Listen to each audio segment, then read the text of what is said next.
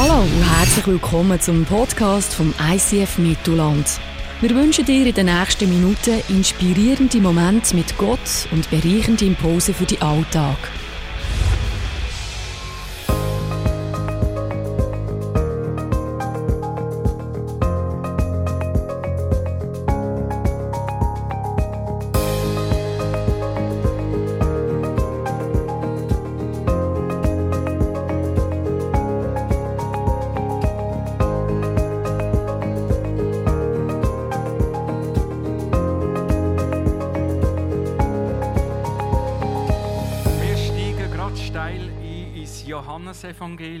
So in der Vorbereitung bin ich auf, einem, auf dem Internet auf eine wahnsinnig spannende Statistik gestoßen, wo man unter 2000 Leute und zwar 2000 Christen, die sich als Christen bezeichnen, vom Glauben her gefragt hat, inwiefern glauben sie auch an den Tod und an die Auferstehung von dem Jesus. Und ich werde das Resultat ganz kurz zeigen.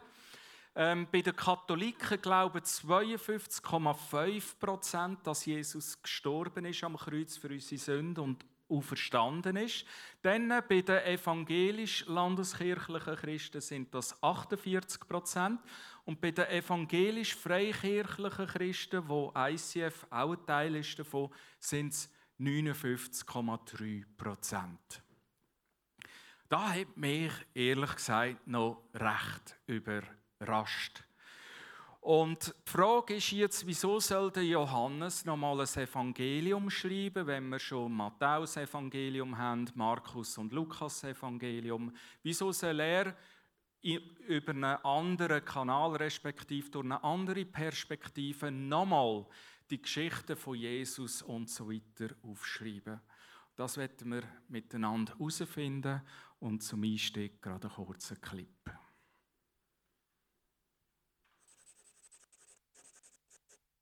Das Evangelium nach Johannes ist einer der frühesten Berichte über das Leben von Jesus. Wir erfahren am Ende des Buches, dass es von einem der engsten Nachfolger Jesu stammt, dem Jünger, den Jesus lieb hatte. Er selbst taucht häufig in der Geschichte auf. Es wird diskutiert, ob es Johannes der Sohn des Zebedeus, also einer der zwölf Jünger ist, oder doch ein anderer Johannes aus Jerusalem, der später in den Gemeinden als der Presbyter Johannes bekannt war. Egal welcher Johannes es war, das Buch berichtet offensichtlich, was er mit eigenen Augen gesehen hat. Es ist genial aufgebaut und hat eine klare Absicht, die Johannes am Ende nennt. Er sagt, diese Geschichte wurde aufgeschrieben, damit ihr glaubt, dass Jesus der Christus ist und ihr durch den Glauben das Leben habt in seinem Namen. Johannes ist überzeugt, der Jesus, von dem du in diesem Buch liest, ist lebendig und real und er kann dein Leben für immer verändern. Die erste Hälfte des Buchs beginnt mit einem Gedicht und einer kurzen Geschichte. Dann folgt ein größerer Block mit Geschichten, in denen Jesus viele Zeichen und Wunder tut, die mehr und mehr zu Kontroversen führen. All das gipfelt im größten Zeichen, der Auferweckung von Lazarus. Das führt dann zum größten Konflikt, sodass Israels Anführer entscheiden, Jesus umzubringen. Damit startet die zweite Hälfte des Buches. Diese Kapitel konzentrieren sich auf Jesu letzte Nacht und seine letzten Worte an seine Jünger. Dann folgt seine Verhaftung, Verhör, Tod und Auferstehung. Das Buch endet mit einem Nachwort. In diesem Video konzentrieren wir uns nur auf die erste Hälfte. Das ja, genau, da könnte man noch weiter schauen. Es sind äh, Bible Projects Clip, die kannst du im Internet auf YouTube oben abladen. Aber was sich heraus zeigt aus dem Clip oben ist die Absicht vom Buch. Nämlich, dass der Johannes im Nachwort schreibt, dass er das Buch geschrieben hat dass Menschen können glauben dass Jesus der Christus ist. Und das Wort Glauben muss man mal schauen, wie manchmal das im Johannesevangelium vorkommt im Vergleich zu den anderen. 85 Mal sage und schreibe. Beim Matthäus 15 Mal, beim Markus 17 Mal, beim Lukas 18 Mal. Das ist so eine unwahrscheinliche Betonung auf dem Wort Glauben. Das muss ihm so wichtig sein, dass Menschen nicht nur glauben können, dass sie mal Jesus als guter Mensch gegeben sondern dass Jesus der Christus ist, wo seine Nachfolger sagen, er sei gestorben am Kreuz und er sei auch auferstanden, so unmöglich das ist. Das ist ihm unglaublich wichtig. Warum?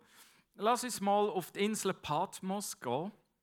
Es ist so, dass der Johannes ja, 90, 95 nach Christus dort auf dieser Insel war. Wir gehen dort Ferien machen.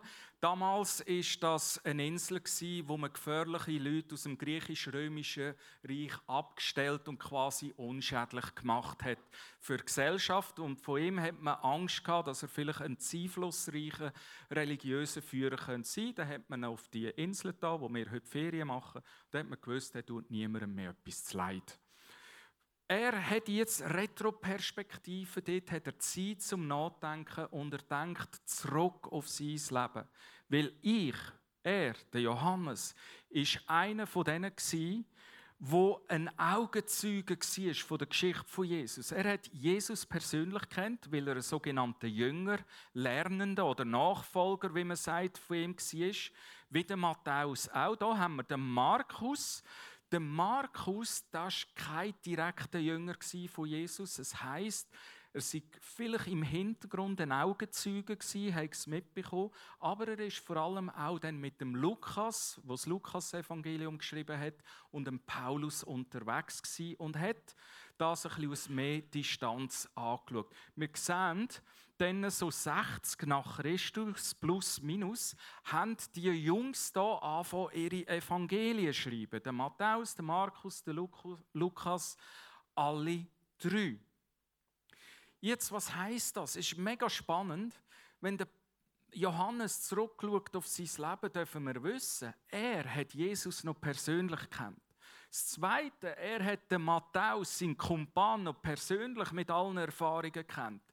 Dann äh, das Dritte ist, er konnte zurückgreifen auch auf die Evangelien, die schon gestanden sind, das Lukas, Matthäus und das Markus-Evangelium. Das heißt, er hat aus einem reichen Schatz zurück, also er hat auf einen reichen Schatz zurückgreifen, wo er das Evangelium geschrieben hat. Und was ist jetzt ihm so unglaublich wichtig gewesen? 90, 95 nach Christus ist eine Strömung aufgekommen, wo geheissen hat, folgendermaßen: Jesus hat gelebt, das bezweifeln wir nicht. Das ist kein Thema. Und Jesus ist auch ein guter Mensch und man weiß aus Sekundärliteratur und aus den Geschichtsbüchern der Römer, er hat gelebt. Man weiß auch, dass er gestorben ist. Aber dass er der Christus ist, dass er Gottes Sohn war, dass er auferstanden ist von den Toten, die Strömungen haben das ganz, ganz stark bezweifelt. Und darum ist beim Johannes so eine Intensität in seinem Evangelium, dass er aus einem Grund das geschrieben hat, nämlich, dass Menschen können glauben, dass er mehr war als ein guter Mensch, dass er Gottes Sohn war, wo gestorben und auferstanden ist. Und das ist für ihn ganz schwierig die neuen Strömungen. Du musst dir vorstellen, du kennst das vielleicht auch, so die Behauptung. Es gibt manchmal Leute, die behaupten etwas, obwohl du mit eigenen Augen gesehen hast, dass es nicht so ist. Du weißt, dass deine Frau den Schlüssel verleiht hat und sie sagt, sie hat ihn nicht verleiht und du hast genau gesehen, wie es irgendwo klimpert hat und er ist irgendwo ähm, äh, neu und nicht gefunden worden. Kennst du das? Das sind kleine Sachen und die regen uns unglaublich auf, wenn du genau weißt, ich habe es ja gesehen. Wieso behauptest du das Gegenteil? Und für einen Johannes, der noch mit Jesus selber unterwegs war, wo der Matthäus kennt hat, für ihn muss das so schwierig sein, so schmerzhaft sein, dass jetzt andere kommen, und zwar eine grosse, mächtige Strömung, wo etwas anderes behauptet. Spürst du ein bisschen die Intensität, das Ringen, um das Evangelium zu schreiben, dass Jesus mehr war? Es soll dich einladen, heute Morgen in diese Auseinandersetzung hineinzugehen. Vielleicht nennst du dich Christ. Vielleicht bist du ein Mensch, der auf der Suche ist nach Antworten vom Leben. Vielleicht bist du in dieser Frage inne, wo du dich fragst, der Jesus, der unsere Zeitrechnung sogar beeinflusst hat, neu. Könnte es auch sein, dass er tatsächlich mehr war als ein Mensch? Könnte es auch sein, dass er Gottes Sohn war? Da möchte ich dich einladen, wenn wir jetzt Johannes Evangelium ein bisschen näher anschauen und eintauchen, möchte ich dich einladen, in die Auseinandersetzung zu gehen mit deinen Fragen. Weil das war das Anliegen von Johannes. Das war das Anliegen, nicht dich zu überschnorren, aber in die Auseinandersetzung zu gehen, könnte es sein, dass der Jesus viel mehr war als ein guter Mensch. Gut, was ist speziell im Johannesevangelium? Für die, die noch den Vergleich wollen zum Markus, Lukas, Matthäus Evangelium. Der Johannes war immer etwas anders. Er war immer anders als die anderen. Wir schauen ganz kurz hier. Es hat kein Gleichnis, es hat keine Dämonenaustreibungen, kein Bericht von dem. Es hat auch keinen Bericht zu der Versuchung in der Wüste, findest du nicht.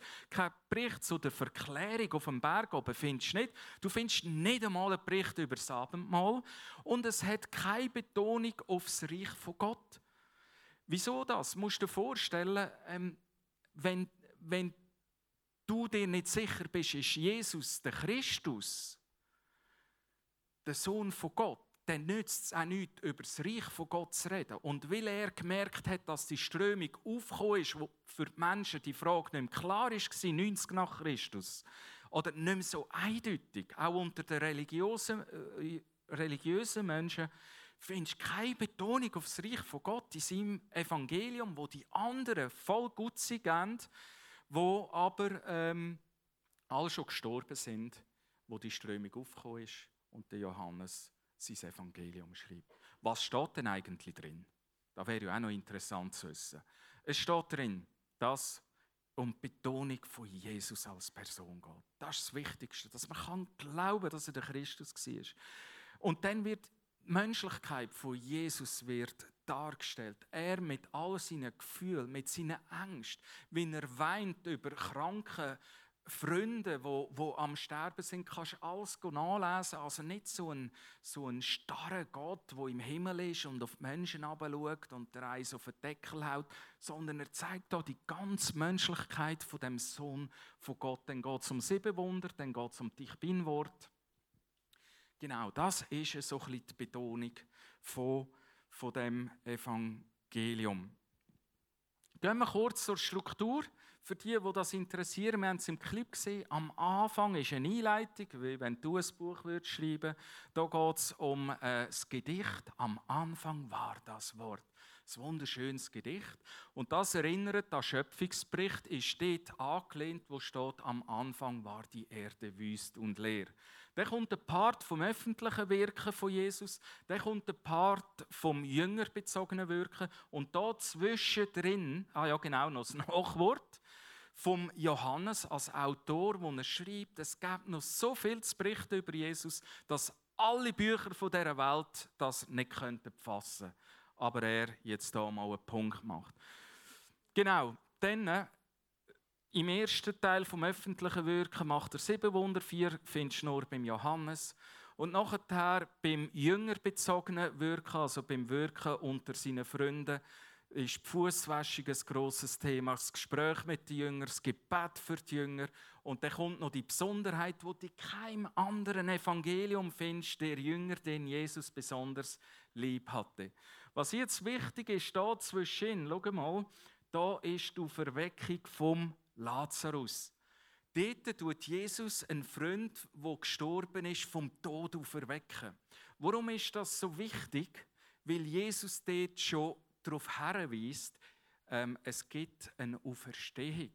Es gibt eine Auferweckung, es gibt eine Art des Leben nach dem Tod. Und die Leute, das hat so viel Tumult gegeben, die Leute so verrückt gemacht, dass sie von da an haben beschlossen, vor allem die religiösen Führer von damals, Jesus umzubringen. Dann hat er sich zurückgezogen da in seinen Jüngerkreis und hat vor allem noch dort gewirkt. Ganz besonders, und was wir heute anschauen wollen, sind die sieben Ich Bin-Worte. Findest du in keinem anderen Evangelium. Dann äh, das Gespräch mit den Jüngern und das Gebet und eben den Jünger, wo Jesus besonders lieb hat. Wir steigen in die Ich Bin-Worte hinein. Und damit du die Ich Bin-Worte ähm, kannst erfassen, werde ich dir kurz sagen oder erklären, wie die jetzt stand kommen.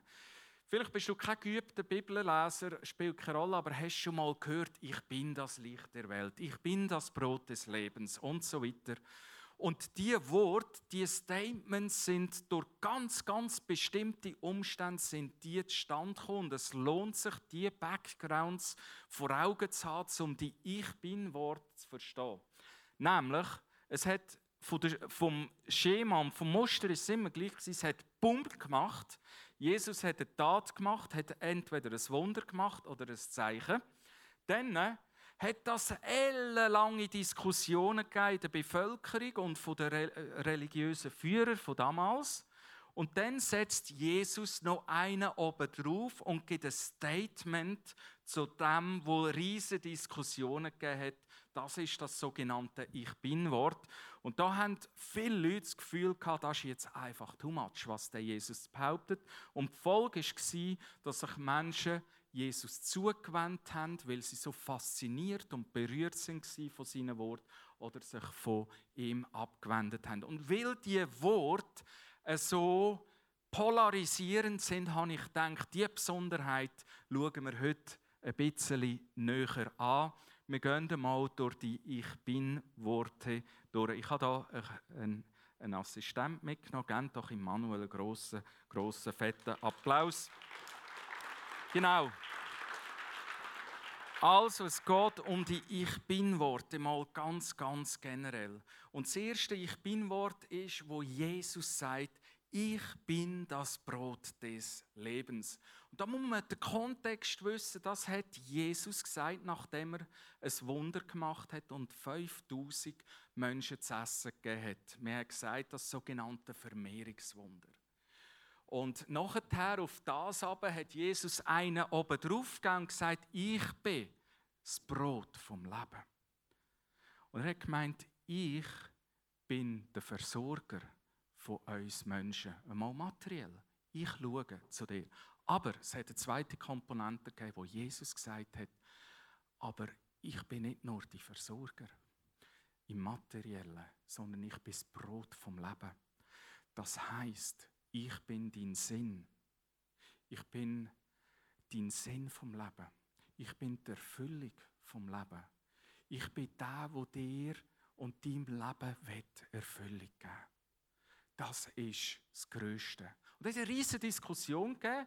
Da sagt Jesus noch, esset von meinem Brot, esset. Und da haben gewisse gefunden, Jesus propagiert jetzt Kannibalismus kann man anlesen, dass gewisse das gemeint haben. Aber die Frage ist da ganz einfach die, wo bist du auf deiner Lebensreise und auf deiner Suche nach Sinn, nach Erfüllung? Was hast du schon alles probiert? Und jetzt kommt Jesus und sagt, hey, ich bin deine Erfüllung. Ich biete dir das an, die Erfüllung vom Leben zu sein. Dann äh, das zweite Ich bin-Wort, das Ich bin das Licht der Welt. Das kommt stand, nachdem Jesus eine Blinde geheilt hat. Und es ist sehr, sehr spannend, wie das äh, zu und her gegangen ist. Jesus hat einen Blinden geheilt, der von Geburt blind auf. Und der ist nachher sehend worden. Die Botschaft ist, Jesus kann Wunder tun. Darum haben wir in der Worship-Zeit betet, dass Gott Berge versetzen in unserem Leben.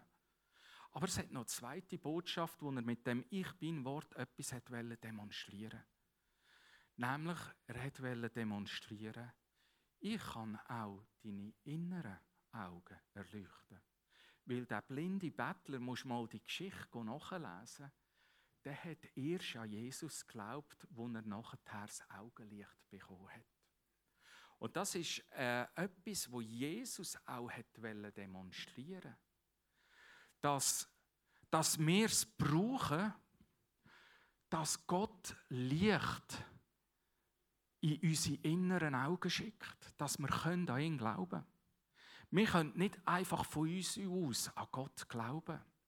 Es braucht jemanden, der uns die inneren Augen aufmacht.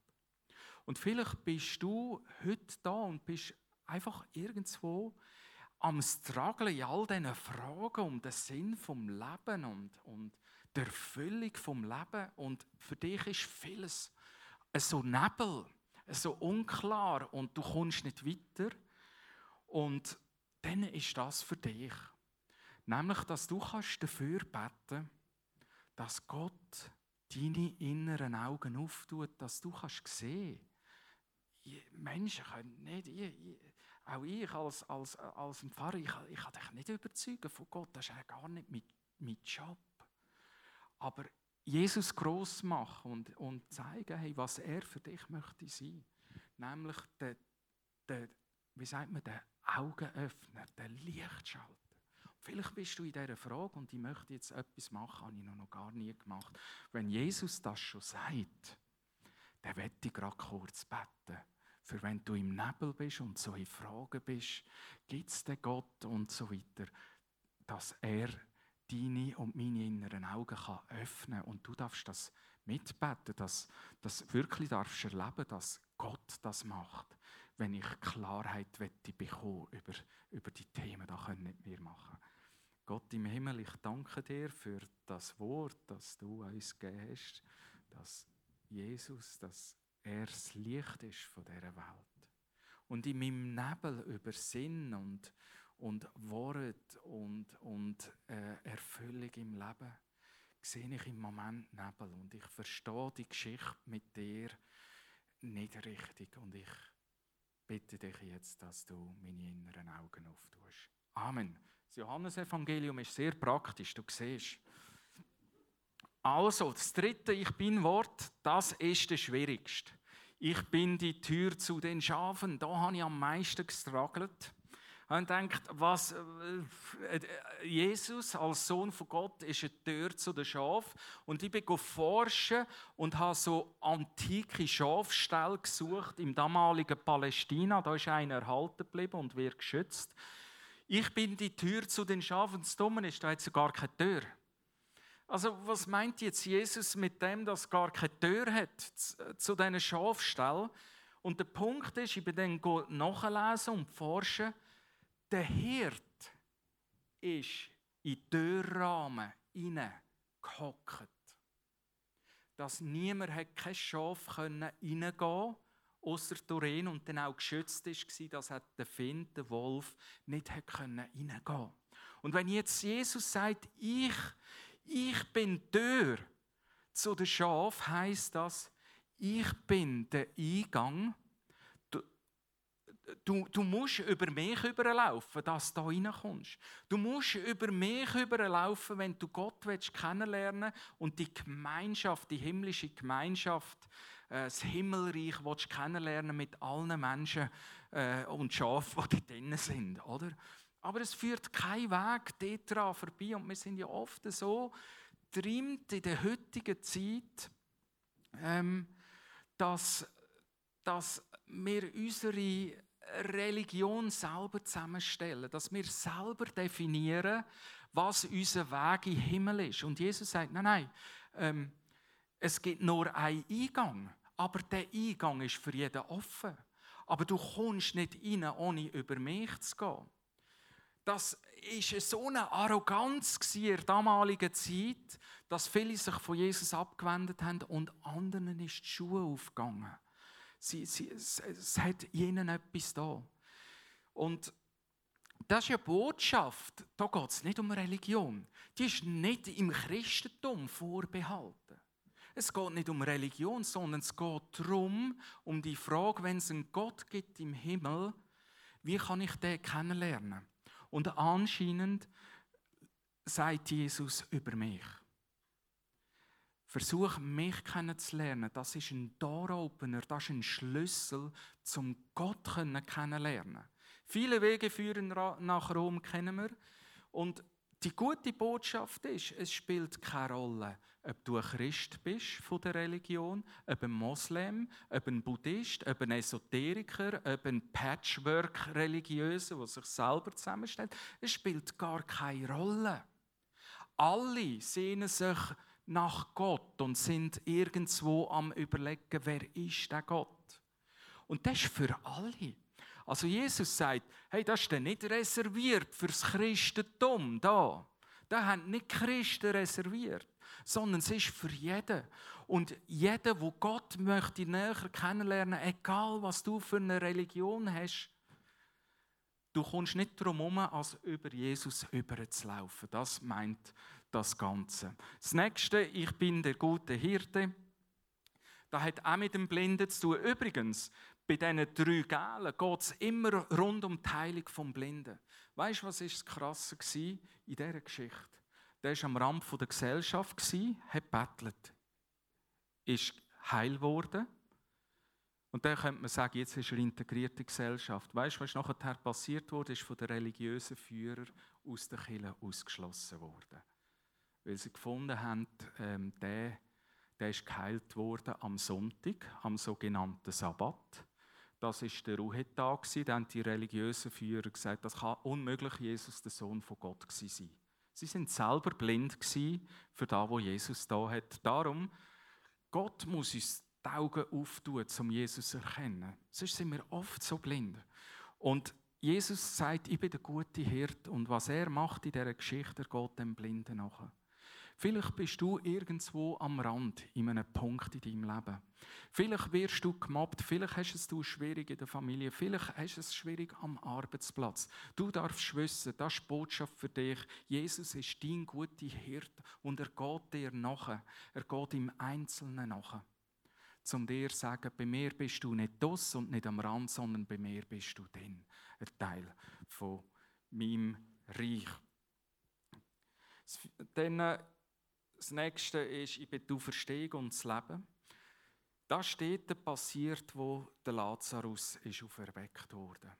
Dort hat Jesus etwas demonstriert. Der Lazarus ist gestorben, hat eine Totenauferweckung gemacht und hat damit demonstriert, hey, nach dem Leben ist es nicht fertig. Es gibt eine Auferstehung. Es gibt so etwas wie ein ewiges Leben. Wir werden auferstehen. Und wenn du nach dem Leben sehnst und über mich gehst, wirst du Teil sein von dem Leben. Du kommst das Leben auch über.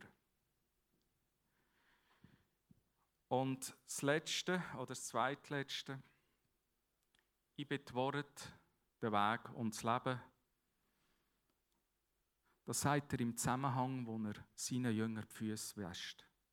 Und Jesus hat ja als ein Gelehrter gegolten. Und dann haben die Jünger gesagt, Niemals darfst du mir die Füße waschen. Das geht nicht. Das ist ein No-Go. Es hat Streit gegeben.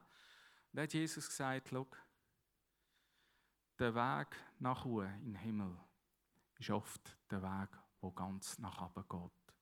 Du selber kannst nicht dir das Himmelreich verdienen. Ich diene dir, ich tue dir die Füße waschen, indem ich dir das Himmelreich zeige und dich einlade. Das ist eine Einladung dürfen Teil zu werden von dem Himmelreich. Du kannst das nicht selber machen. Du kannst nicht in Schafstall rein ähm, oder, oder über die Mauer. Es heißt sogar in dem Text, äh, wenn viele Menschen versuchen auf anderen Weg als über die Türen hineinzugehen und es heißt, äh, Jesus hat sie wieder rausgejagt. Das ist noch eine, eine verrückte Geschichte. Und das letzte, ich bin Wort, der wahre Weinstock, ich bin der wahre Weinstock und ihr seid die Reben. Dass eine Rebe gut kommt, muss sie verbunden sein mit dem Weinstock. Und das ist eine wunderbare Botschaft an die Jünger von Jesus. Nämlich die, dass er, dass wir eng verbunden sein sollen. Und Jesus sagt das ähm, seinen Jüngern an dem Moment, wo, wo es darum geht, wo er ihnen erklärt, hey, ihr werdet hässlich versagen in eurem Leben. Ihr werdet mich verraten, ihr werdet mich verlügen, ihr werdet mich verlassen, ihr werdet abhauen, dann, wenn ich gekreuzigt werde. Und die haben gesagt, spinnst, geht gar nicht, wir gehen mit dir bis in Tod und so. Sagt, hey, denkt an meine Worte. Und wenn ihr dann versagt habt, denkt an das. Die Reben, das sind ihr, der Weinstock bin ich. Hängt nicht ab, bleibt mit mir verbunden. Und das ist eine wunderbare Message für dich und mich in unserem Versagen als Nachfolger, als Jünger von Jesus. Es ist kein Versagen in unserem Leben zu gross, als dass Jesus äh, nicht würde sagen, ich bleibe bei dir, bleib du auch bei mir. Meine Entscheidung steht fest, dann bleib doch bitte auch bei mir. Bleib dran. Lass dich nicht abbringen, du, du bist nicht würdig, bist nicht wert und so weiter. Wow, und dann äh, in der Struktur sind wir schon fast am Ende. Dann führt Jesus intensive Gespräche Gespräch mit seinen Jüngern. Und dann betet er ein mündiges Gebet im Johannes 17 und nachlesen. Der steht der ein für seine Jünger, das glaubst du nicht. Warum? Weil er ihnen sagen will, ich will das alles sein für euch. Jesus, wird das sein für dich in deinem Leben. Und der Ausdruck von dem, dass er so ringt um das ist, zeigt, wie fest er die Menschen lieb hat. Und der Johannes, der Autor von dem Evangelium, hat den Beinamen der Jünger, den Jesus liebte. Der Petrus hat den Beinamen, also Simon hat den Beinamen Petrus bekommen, Fels. Der Thomas hat den Beinamen Zweifler bekommen, Zweifler. Johannes hat den Beinamen bekommen, den Jünger, den Jesus liebte. Und ich bin in Kommentar nachlesen, was das heißt. Es scheint, als ist er der einzige von diesen zwölf, der wirklich verstanden hat, dass er von Jesus von Herzen geliebt hat. Und jemand, der das auch hat dürfen erleben, das ist der Manuel. Ich nenne jetzt mal Manuel, den der Jesus besonders lieb hatte. Er hat das in seinem Leben auch dürfen erfahren. Mein Assistent ist nicht nur Assistent, sondern er hat auch eine fantastische Geschichte. Geben ihm einen herzlichen Applaus zum zweiten Mal. Manuel, erzähl mir deine Geschichte. Ja, hey, ich darf euch etwas von meinem Leben erzählen. Ähm, ja, ich Jesus schon früh dürfen lernen kennen, schon die Jugend, aber einfach sehr gesetzlich.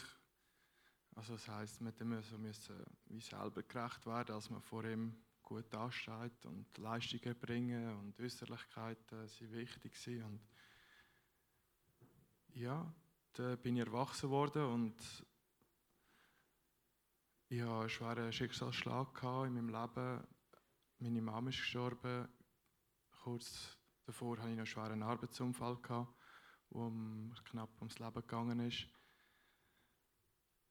Dann hat äh, meine Brüder mich eingeladen, da ins ICF ähm, zu kommen. Die hat dann sehr ein grosses Ring in mir Gott gehabt, Gott, wieso machst du das? Was, was läuft eigentlich? Und hast schon fast eigentlich auf der Kippe gehabt, zum über Bord werfen und zu sagen, ja, so fast rebellisch. Und ich hatte sehr großes Fragen. Gehabt.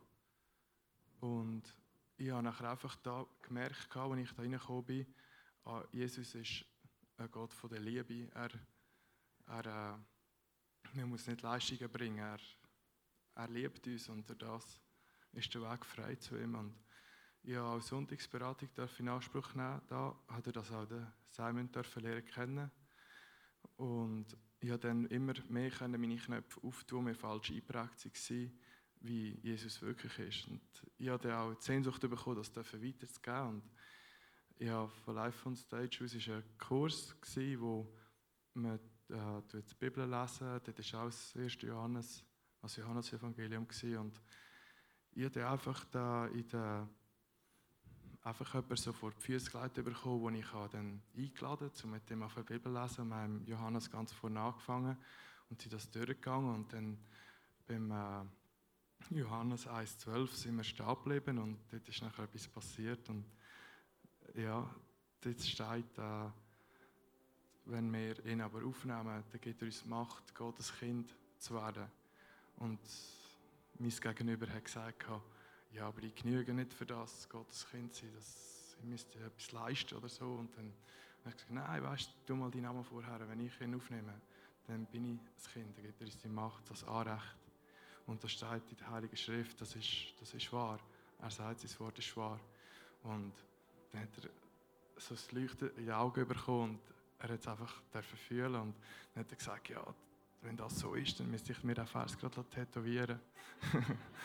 ja, und ich bin dort gekocht und dachte, wow, ich das mit ihm dürfen fühlen. Es war mega schön. Gewesen. Es ist ganz einfach. Und das hat er gesagt. Und ich würde euch auch sagen, es ist ganz einfach. Habt Mut. Wir dürfen es nur an, er liebt uns. Und durch Glauben, durch Glauben sind wir gerecht. Oh, merci vielmals, Manuel.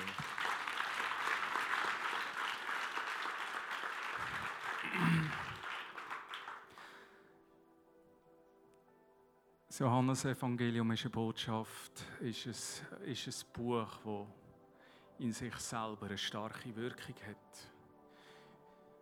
Und ich werde einfach nochmal aufzeigen, die sieben Ich Bin-Wort ist eine Liebeserklärung, kann man sagen, von Gott an dich und mich, weil er uns zeigt, was er sein will für uns im Leben. Dass er uns bedingungslos liebt. Und ich werde dich einladen, dass, wenn du Gott gar nicht kennst und auf der Suche bist und bis jetzt nicht Ruhe und Frieden bekommen hast, einmal dem nachzugehen, wo Jesus sagt, wird er sein für dich. Nämlich das Brot vom Leben. Dein Sinn, dein innerer Frieden. Dass du nicht mehr anders brauchst. Und du wirst Gelegenheit haben, nachher, dass Leute äh, können, dass du auch kannst Gebet in Anspruch nehmen Du kannst das Abendmahl nehmen. Vielleicht bist du auch eine Person, die Jesus kennt. Aber du sagst, hey, ich, ich habe mit gewissen Sachen Mühe. Ich, ich struggle im Leben und ich bin auf der Kippe, wie der Manuel auch gesagt hat, zum, zum Abschneiden bei Gott. Dann vergiss nicht das Wort, das sagt, ich bin der Weinstock und ihr seid die. Ich bleibe bei dir. Ich bleibe bei dir. wenn du einseitig schneidest, ich, ich ermutige dich auch zu bleiben. Ich möchte dich ermutigen, dass Gott sagen und sagen, hey, ich, ich will nicht abhängen. Ich will nicht abhängen. In all meinem Versagen, ich will, will in Anspruch nehmen, dass Jesus selber sagt, häng nicht ab, bleib verbunden mit mir. Gerade im Versagen ist Gefahr am grössten, abzuhängen. Das ist die grösste Gefahr dann.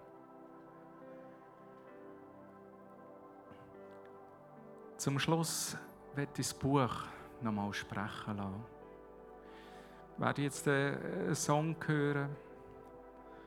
Du das Abendmahl kannst gehen.